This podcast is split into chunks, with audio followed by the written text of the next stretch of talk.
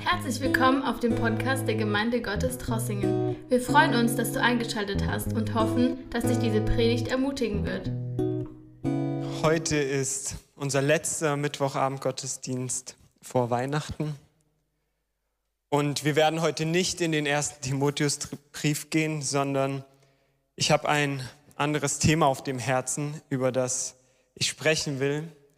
Und mein Wunsch ist heute Abend, dass wir uns auf das Gebet konzentrieren, uns dem Thema Gebet und dem Gebet selbst, dass wir uns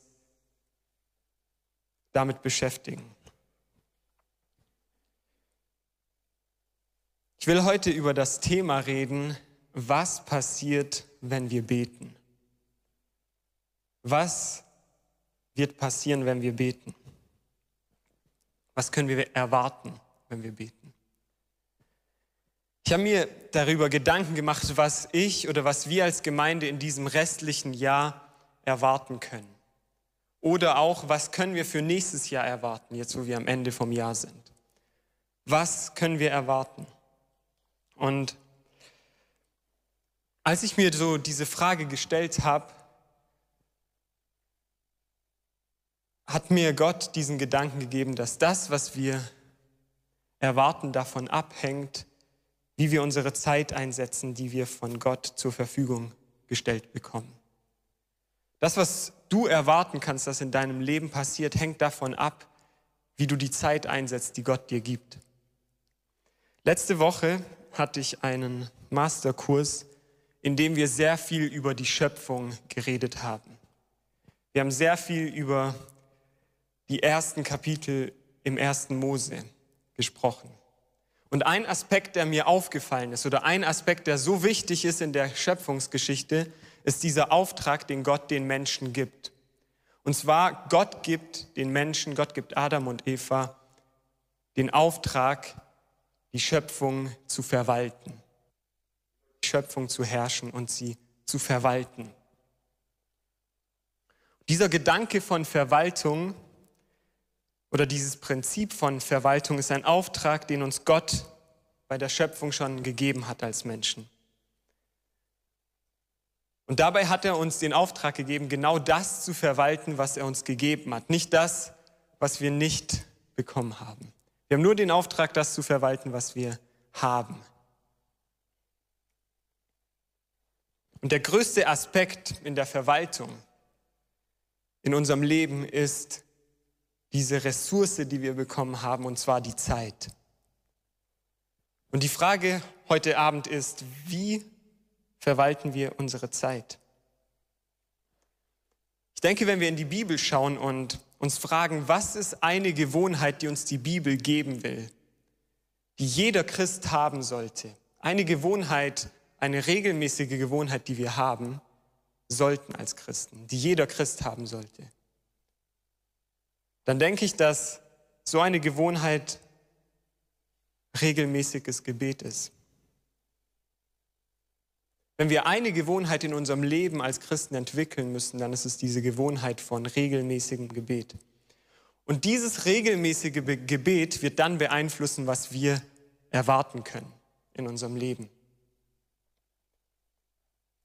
Weil es ist so, dass wenn wir beten, während wir beten, oder wenn wir anfangen zu beten, dann fängt Gott an, Dinge zu tun.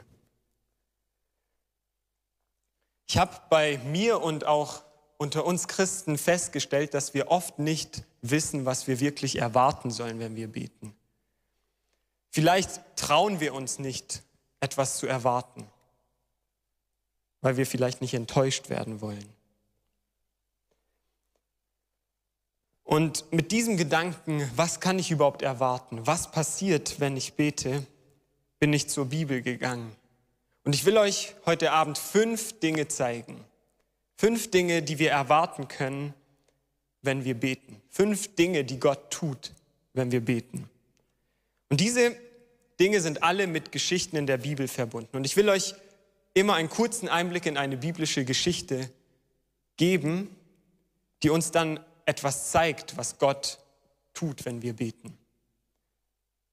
Und ich denke, es ist wichtig, dass wir in die Geschichten der Bibel schauen, auch oft in die Geschichten des Alten Testamentes, weil durch Geschichten lernen wir etwas, was wir durch trockene Prinzipien vielleicht nicht lernen würden. Mit Geschichten können wir uns identifizieren, mit Geschichten können wir was verbinden. Wenn wir eine Geschichte in der Bibel lesen, können wir diese Geschichte mit unserem Leben verbinden, mit der Geschichte, die wir erleben. Und ich glaube, dass Gott uns durch diese Geschichten sich selbst zeigen will, wie er ist und wie er in unserer Geschichte wirken will. Diese fünf Sachen, die ich uns zeigen werde, sind fünf Dinge, die wir ganz sicher erwarten können, wenn wir beten. Es sind Dinge, die, auf die wir hoffen dürfen, an denen wir festhalten dürfen. Aber es ist auch so, wenn, wenn wir diese fünf Dinge nicht in unserem Leben sehen wollen, wenn du am Ende sagen würdest, nein, davon will ich nichts, dann ist es ganz einfach. Dann bete einfach nicht und dann werden diese fünf Dinge nicht passieren. Aber wenn wir beten, dann besteht das Risiko, dass diese Dinge in deinem Leben geschehen werden. Ich bin mir auch sicher, dass wenn wir mit Menschen in unserer Gemeinde reden würden, dass wir für jedes dieser fünf Punkte Beispiele in unserer Gemeinde finden würden. Es sind also Dinge, die im realen Leben passieren. Es sind Dinge, die etwas mit unserem Leben zu tun haben, aber auch Dinge, die in der Bibel passiert sind. Aber es ist so schön, das zu sehen, weil es nicht nur in der Bibel ist, sondern wir dürfen wissen, dass diese Dinge auch heute noch passieren. Deshalb will ich euch jetzt meinen ersten Punkt geben. Und zwar, wenn wir beten, befreit uns Gott aus hoffnungslosen Situationen. In zweiter Könige finden wir die Geschichte von dem König Hosea, äh, Hiskia, nicht Hosea. In Kapitel 18 lernen wir Hiskia als einen sehr guten König kennen, der Gott vertraut und der alle Gebote Gottes befolgt, so gut er kann, der Gott ganz ehrlich nachfolgt. Und wir lesen auch, dass Gott mit diesem König ist und dass Gott alles gelingen lässt, was er tut. Es geht also um einen sehr, sehr vorbildlichen Menschen in dieser Geschichte. Aber während wir dann ein paar Verse weiterlesen in 1. Könige 18, dann kommen wir an eine Stelle, die uns einen Einblick in sein Leben geben, nachdem er schon 14 Jahre König ist. Und zwar dieser vorbildliche Mann,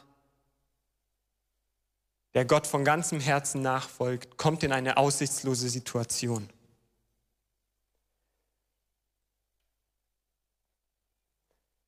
Und ich denke, das ist die Realität von unserem Leben.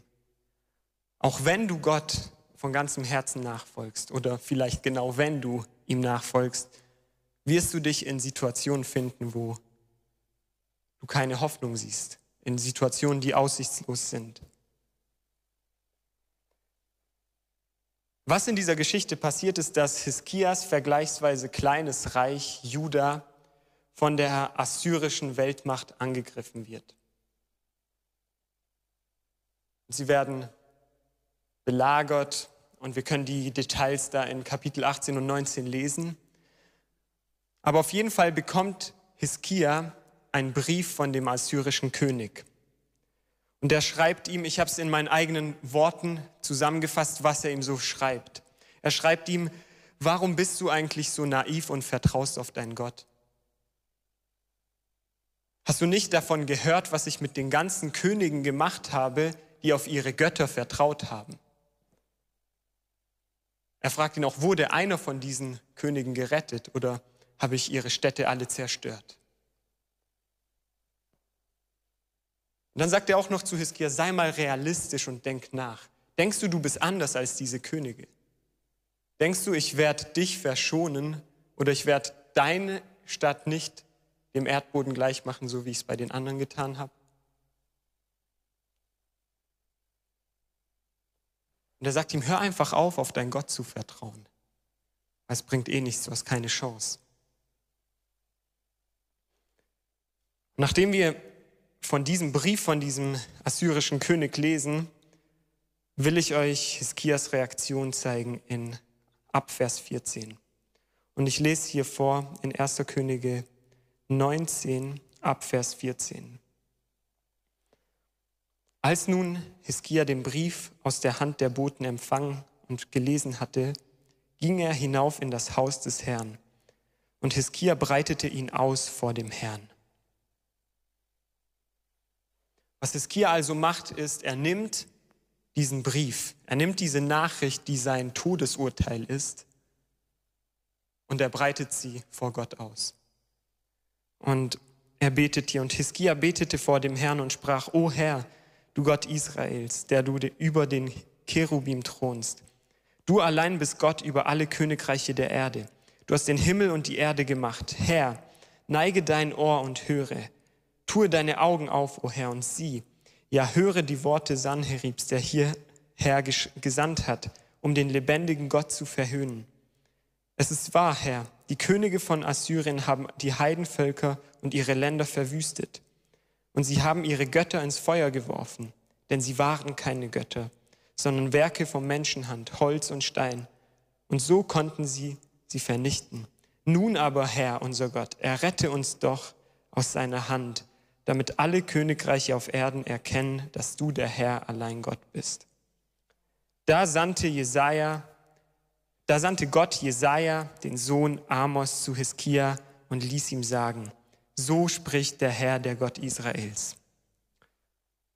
Bevor ich euch sage, was Gott zu ihm spricht, ist, will ich einige Sachen hervorheben. Und zwar, Hiskia nimmt diese Nachricht, diese aussichtslose Situation und breitet sie vor Gott aus. Und sagt, Gott, ich weiß nicht, was ich machen soll. Es stimmt, was der Mann gesagt hat, der König. Aber zeig doch du, dass du die Kraft hast. Er bittet Gott um Befreiung. Und Gott hört dieses Gebet und antwortet. Und er sagt, was du wegen Sanheribs, des Königs von Assyrien, zu mir gebetet hast, das habe ich gehört.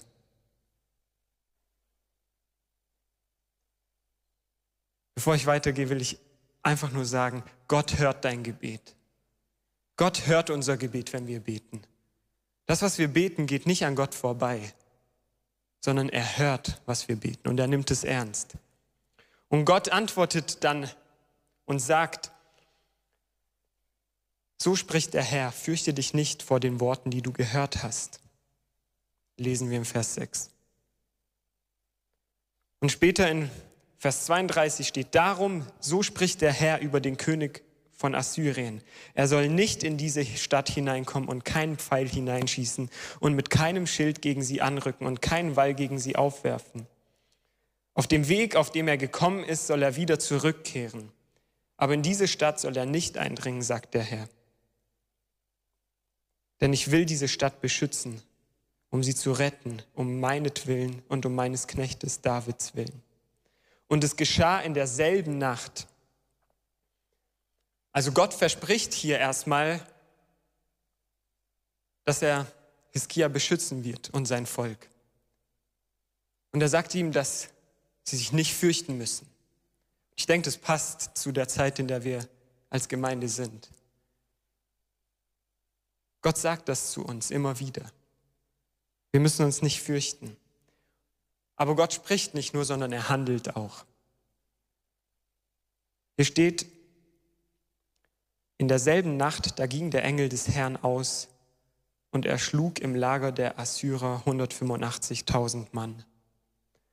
Und als man am Morgen früh aufstand, siehe, da waren diese alle tot, lauter Leichen. Da brach Sanherib, der König von Assyrien, auf und zog fort. Und er kehrte heim und blieb in Ninive. Wir lesen in einem Vers, wie Gott eine riesige Armee einfach auslöscht.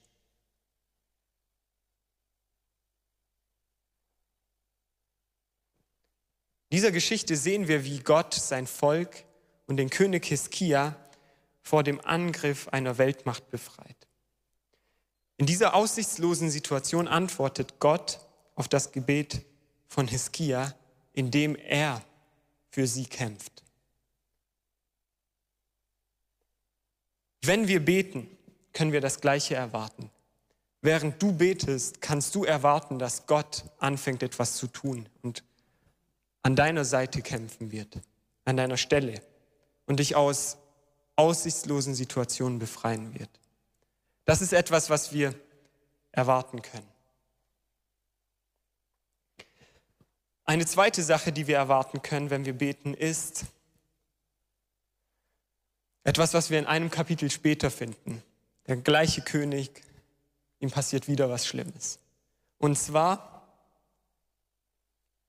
die zweite Sache, die wir erwarten können, wenn wir beten, ist, dass Gott heilt.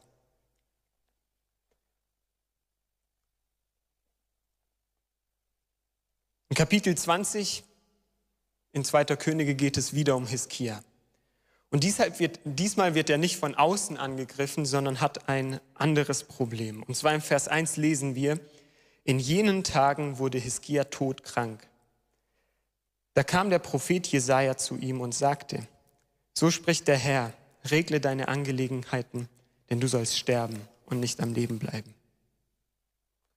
Wir müssen uns denke ich, kurz mal diese Situation vorstellen. Dieser gute und gerechte König wird plötzlich todkrank. Und als wäre das nicht genug, hoffnungslos, kommt noch Gott und schickt einen Propheten und sagt ihm, okay, es ist vorbei mit dir. Du wirst jetzt sterben. Gibt ihm eine richtig hoffnungsvolle Nachricht. Und obwohl er Gott nachfolgt, wird er todkrank. Aber er reagiert hier auf einer Weise, die Gott sehr gefällt. Und zwar, was Hiskia hier macht, ist, er gibt sich nicht mit dem zufrieden, was Gott zu ihm gesprochen hat.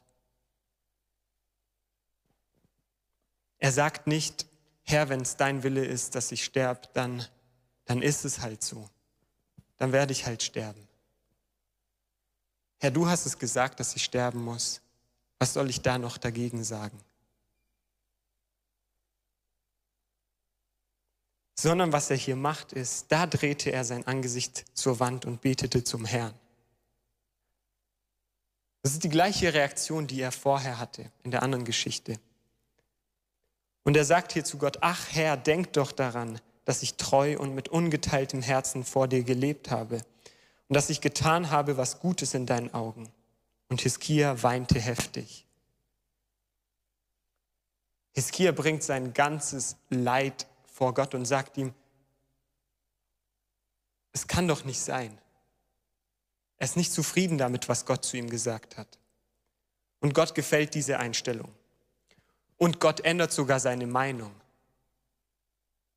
Und damit ihr mir sozusagen glaubt, dass es wirklich passiert ist, will ich es euch vorlesen. Als aber Jesaja noch nicht aus dem mittleren Hof hinausgegangen war, da geschah es, dass das Wort des Herrn folgendermaßen an ihn erging. Kehre um und sage zu Hiskia, dem Fürsten meines Volkes, so spricht der Herr, der Gott deines Vaters David. Ich habe dein Gebet erhört und deine Tränen gesehen. Siehe, ich will dich heilen. Am dritten Tag wirst du in das Haus des Herrn hinaufgehen. Und ich will zu deinen Lebenstagen noch 15 Jahre hinzufügen. Und ich will dich und diese Stadt aus der Hand des Königs von Assyrien erretten. Und ich will diese Stadt beschützen um meinetwillen und um meines Knechtes David willen.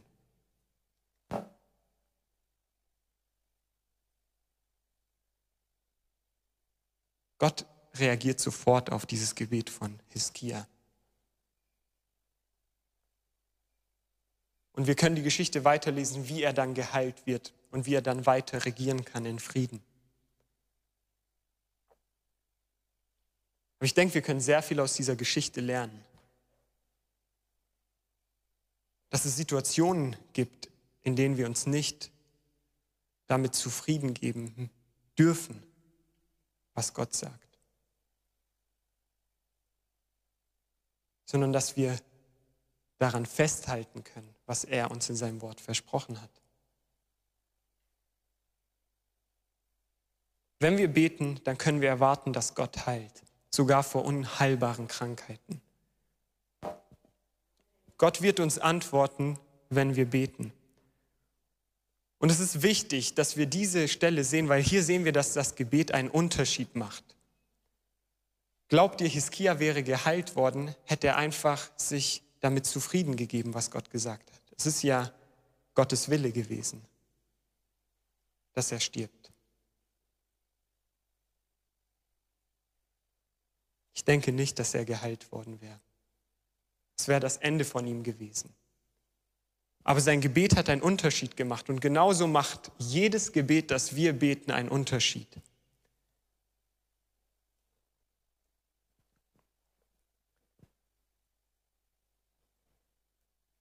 Wir haben bis jetzt in den beiden Geschichten gesehen, dass Gott auf Gebet geantwortet hat. Wenn wir beten, können wir erwarten, dass Gott uns aus aussichtslosen Situationen befreit, aber wir können auch erwarten, dass Gott heilt, wenn wir beten.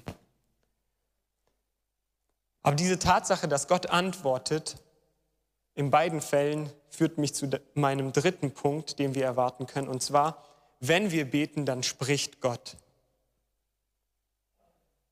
Im Buch Daniel finden wir eine Geschichte, in der das sehr, sehr, sehr deutlich wird. Noch deutlicher als in diesen Geschichten. Weil hier das Leben von den Hauptpersonen davon abhängt, ob Gott spricht oder nicht. In dieser Geschichte geht es um Daniel und seine Freunde.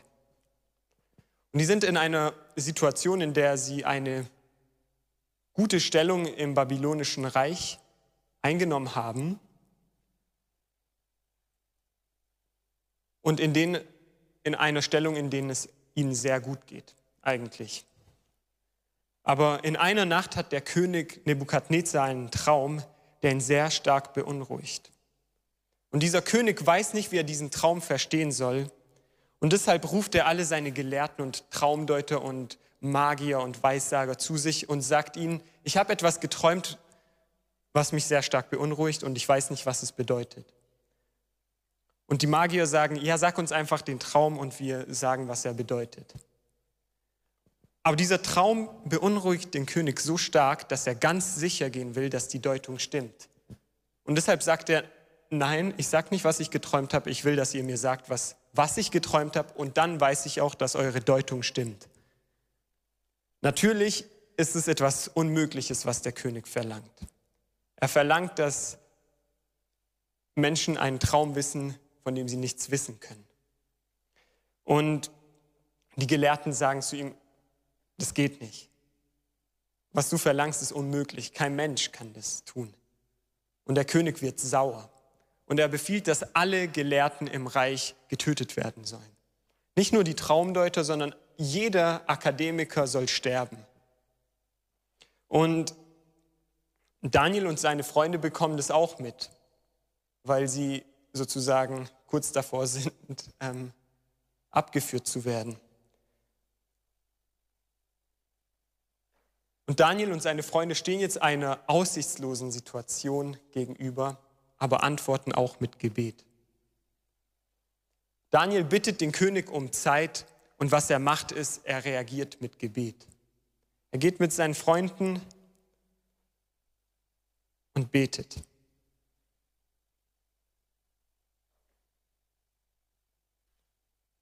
Und Gott antwortet. Und in einer Vision, in einem Traum sieht dann Daniel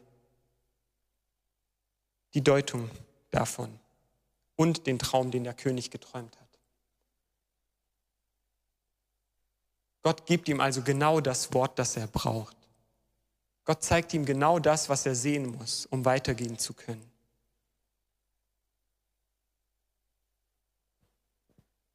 Wenn wir beten, dann können wir erwarten, dass Gott spricht. Wenn wir nicht wissen, wo lang wir gehen sollen,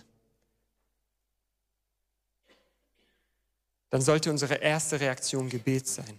Und wenn wir dann beten, dann dürfen wir wissen, dass Gott uns genau das sagen wird, was wir brauchen. Und Gott antwortet uns gerne. Gott ist bereit zu sprechen.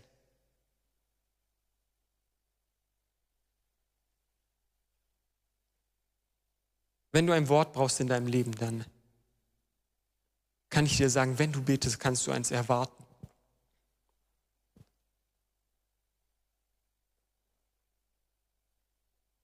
Ich komme zu meinen letzten zwei Punkten, die ich zeigen will, was geschieht, wenn wir beten.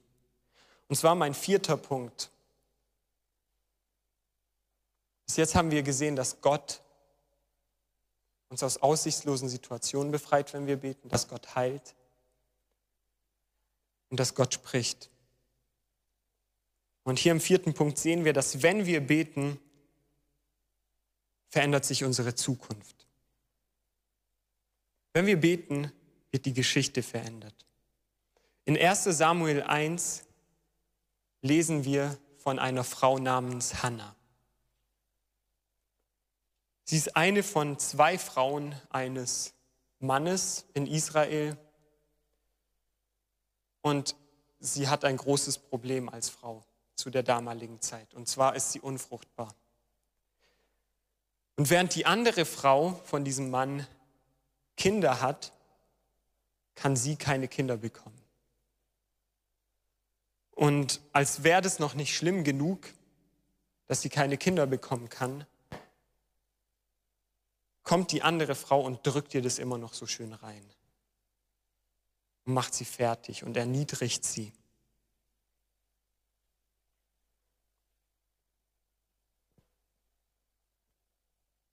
Hannah befindet sich also in einer Situation, in der die Zukunftsaussichten sehr schlecht sind. Sie hat in ihrer Zukunft nur noch mehr Erniedrigung zu erwarten. Jedes Jahr, das vorbeigeht, ist eine weitere Enttäuschung, weil sie immer älter wird und immer noch kein Kind hat.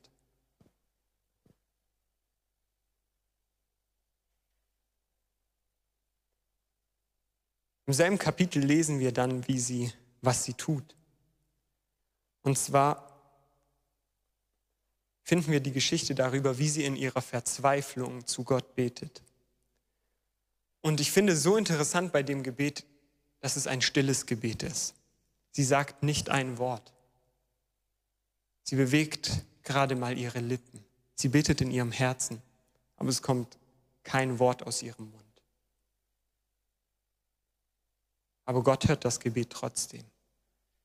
Wenn wir in Situationen sind, wo wir kein Wort mehr rausbekommen in unserem Gebet, wo wir unseren Schmerz nicht mehr in Worte fassen können, dann sieht Gott doch in unser Herz.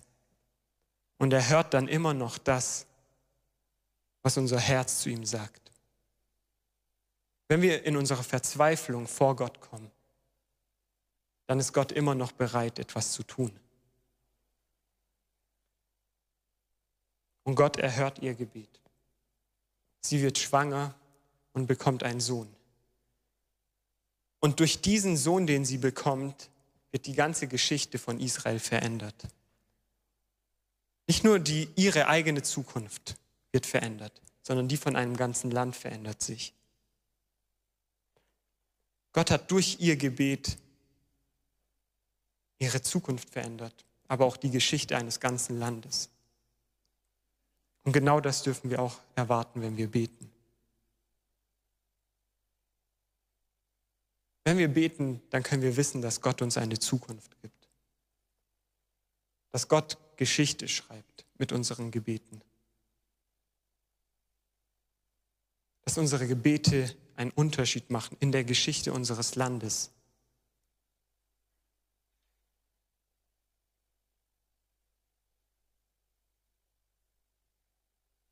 Daran dürfen wir festhalten. Und genau das dürfen wir erwarten, wenn wir beten. Und genau das passiert, wenn wir beten.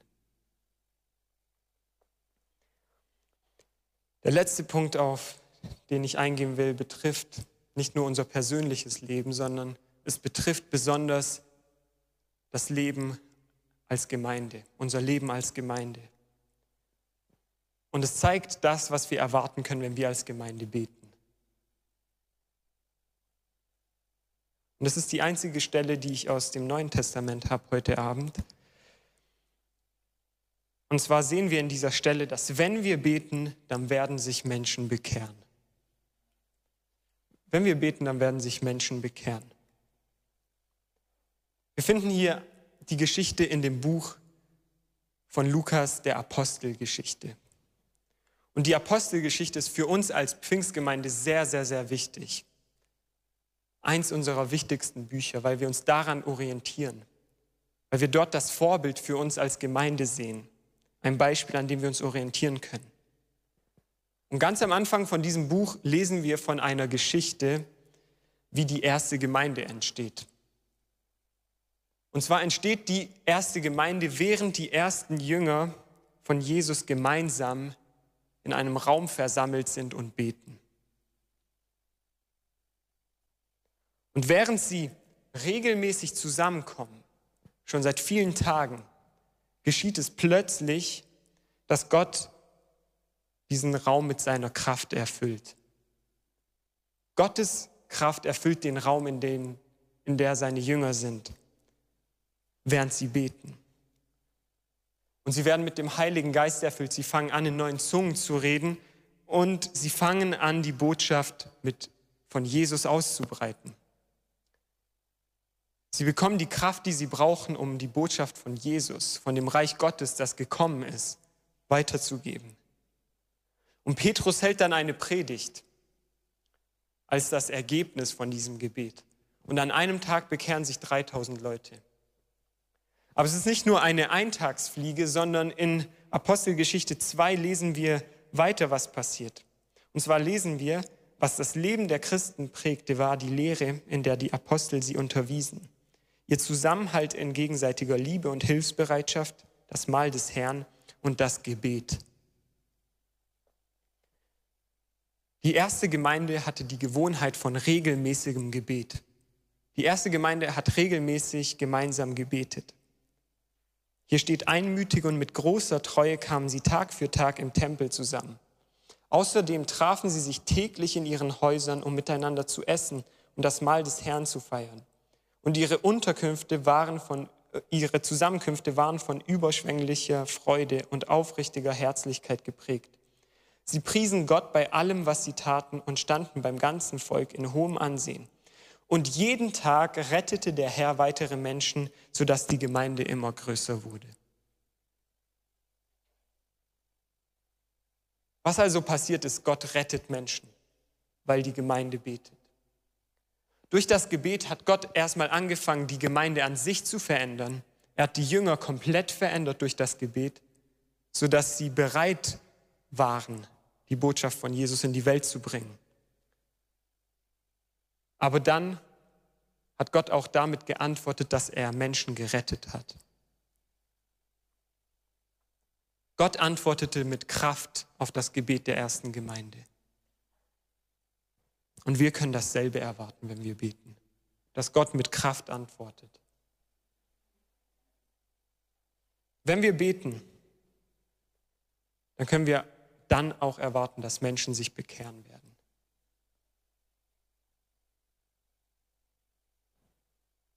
Ich will uns fragen, beten wir?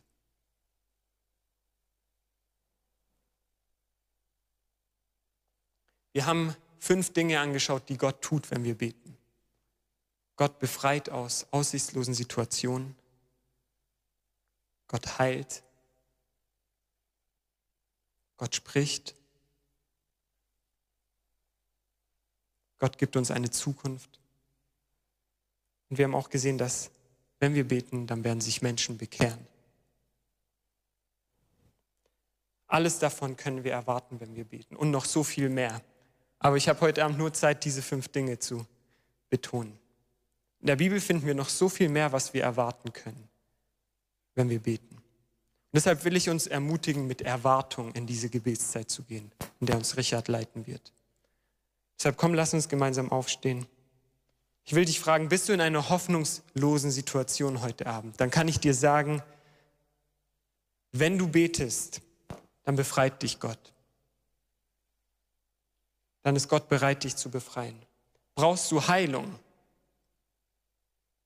Wenn wir beten, dann können wir Heilung erwarten. Brauchst du ein Wort von Gott? Dann will ich dir sagen, dass Gott spricht und Gott auf dein Gebet antwortet. Bist du hoffnungslos und hast du Angst, wenn du in die Zukunft schaust? Dann kann ich dir sagen, wenn du betest, verändert Gott deine Zukunft. Verändert Gott die Geschichte. Das ist nicht etwas, was wir tun müssen, sondern etwas, was Gott tut. Und hast du den Wunsch, dass Gottes Kraft in dieser Gemeinde spürbar und erlebbar ist? Hast du den Wunsch, dass sich Menschen als Reaktion auf diese Kraft bekehren? Dann kann ich dir sagen, wenn wir beten, dann können wir erwarten, dass genau das passiert. Dass Gott uns diesen Raum mit Kraft erfüllen wird. Uns mit Kraft erfüllen wird, dass wir seine Zeugen sein können. Deshalb lass uns gemeinsam aufstehen und lass uns beten. Lass uns zu Gott kommen und mit dieser Erwartung zu ihm beten. Jesus, ich danke dir, dass du in deinem Wort uns diese Dinge gezeigt hast, die wir erwarten können, wenn wir beten. Und ich danke dir, dass du ein Gott bist, der antwortet, dass du ein Gott bist, der anfängt zu handeln, wenn wir anfangen zu beten. Ich danke dir, dass wir wissen dürfen, dass sich Dinge verändern, wenn wir beten und dass sich unsere Zukunft verändert, dass du unsere aussichtslosen Situationen veränderst, wenn wir beten dass du heilst, wenn wir beten. Auch wenn wir keine Hoffnung mehr sehen, auch wenn wir schon sehr lange beten, dürfen wir wissen, dass du vor unheilbaren Krankheiten heilst. Gott, wir wollen dir vertrauen und wir wollen diese Erwartung haben, dass du etwas tust. Und wir wissen, dass wenn wir diese regelmäßige Gewohnheit haben, dich zu suchen und zu dir zu beten, dann wirst du antworten. Dann wirst du etwas tun. Jesus, ich danke dir, dass du ein Gott bist, der uns Zukunft gibt. Ich danke dir, dass du ein Gott bist, der mit uns dieses Land verändern will. Ich danke dir, dass du es auch so, so gemacht hast, dass unsere Gebete einen Unterschied machen, dass unsere Gebete nicht umsonst passieren, sondern dass unsere Gebete die Geschichte verändern werden. Ich danke dir, dass unsere Gebete nicht umsonst gesprochen werden oder an die Wand gehen, sondern dass du hörst dass du jedes Wort, das wir sprechen, jede Träne, die wir vor dir weinen, hörst du, Jesus. Und ich danke dir, dass du antwortest. Ich danke dir, dass du ein Gott bist, der auf das antwortet, was wir zu dir beten, der sogar wenn wir keine Worte mehr haben, dass du hörst. Du bist ein Gott, der auf unsere Wünsche hört. Du bist ein Gott, der hört, was in unserem Herzen los ist und der antwortet. Ich danke dir, dass wir dich als Gott haben dürfen und ich bitte dich, dass wir das genau in dieser Gemeinde erleben, dass wenn wir als Christen zu dir beten, dass du anfängst etwas zu tun, dass du diese Gemeinde mit Kraft erfüllst, mit deinem Heiligen Geist, Jesus. Ich danke dir, dass du hier bist heute Abend und dass du nichts, was wir hier tun, unbeantwortet lässt. Jesus, ich danke dir, dass wir eine Gemeinde sein dürfen, in der wir erwarten dürfen, dass deine Kraft kommt. Ich bitte dich, dass wir alle in Demut gemeinsam vor dich kommen und es zu einer regelmäßigen Gewohnheit haben als Gemeinde, dass wir beten, dass wenn eine Sache unsere Gemeinde ausmacht, dass es die Sache ist, dass wir zu dir beten. Ich danke dir, dass wir diese Waffe bekommen haben, dass sie unsere erste Antwort sein kann, dass es nicht nur etwas ist, das wir tun, nachdem wir alles ausprobiert haben, sondern dass wenn wir Situationen im Leben begegnen, dass wir direkt zu dir kommen und dich fragen und unsere hoffnungslosen Situationen vor dir ausbreiten ich danke dir, dass du ein Gott bist, der, der das hört und der das sieht und der dann auch handelt. Du bist kein Gott, der einfach nur stumm bleibt und nichts tut, sondern ein Gott, der reagiert. Und ich danke dir, dass du uns auch gesagt hast, dass wir dich herausfordern dürfen. Wir dürfen dich herausfordern und sehen, was passiert, wenn wir wirklich beten. Du bist ein Gott, der will, dass wir Leidenschaften haben. Ein Gott, der will, dass wir uns danach ausstrecken, zu sehen, dass du etwas tust dass wir uns danach ausstrecken, nach dem, was du sagst, nach dem, was du tun willst, Jesus. Ich danke dir, Jesus, dass wir darauf vertrauen dürfen. Ich danke dir, dass du lebendig bist und dass dein Wort lebendig ist und Kraft hat.